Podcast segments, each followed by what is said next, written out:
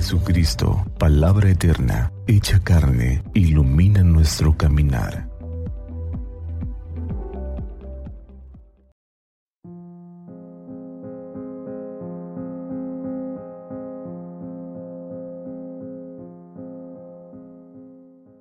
Jueves primero de febrero. Del Santo Evangelio según San Marcos. En aquel tiempo, llamó Jesús a los doce, los envió de dos en dos y les dio poder sobre los espíritus inmundos.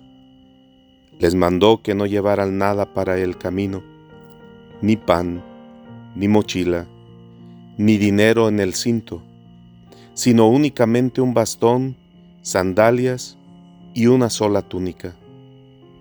Y les dijo, Cuando entren en una casa, quédense en ella hasta que se vayan de ese lugar. Si en alguna parte no los reciben ni los escuchan, al abandonar ese lugar, sacúdanse el polvo de los pies como una advertencia para ellos.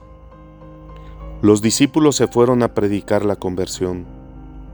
Expulsaban a los demonios, ungían con aceite a los enfermos y los curaban. Palabra del Señor.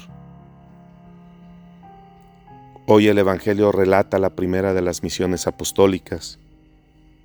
Cristo envía a los doce a predicar, a curar todo tipo de enfermos, y por supuesto a preparar los caminos de la salvación definitiva.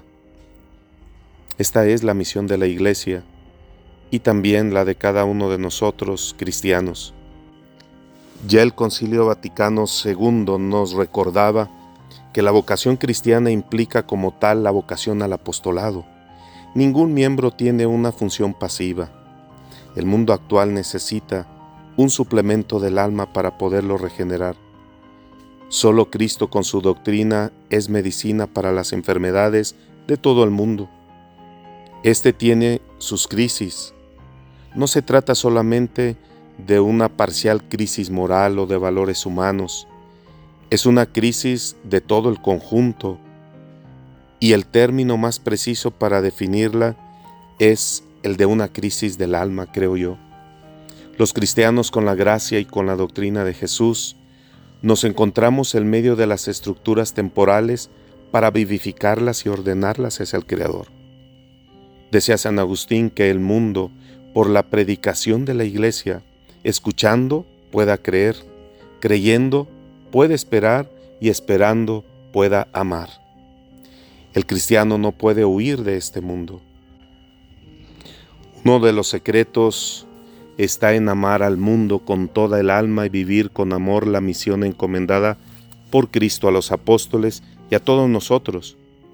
Con las palabras de un santo de la Iglesia, San José María de Escribá de Balaguer decía que el apostolado es amor de Dios, que se desborda, que entrega de uno mismo a los otros, y el afán del apostolado es manifestación exacta, adecuada, necesaria de la vida interior. Hermanos, este ha de ser nuestro testimonio cotidiano en medio de todos los hombres y a lo largo de todas las épocas. Que Dios los bendiga.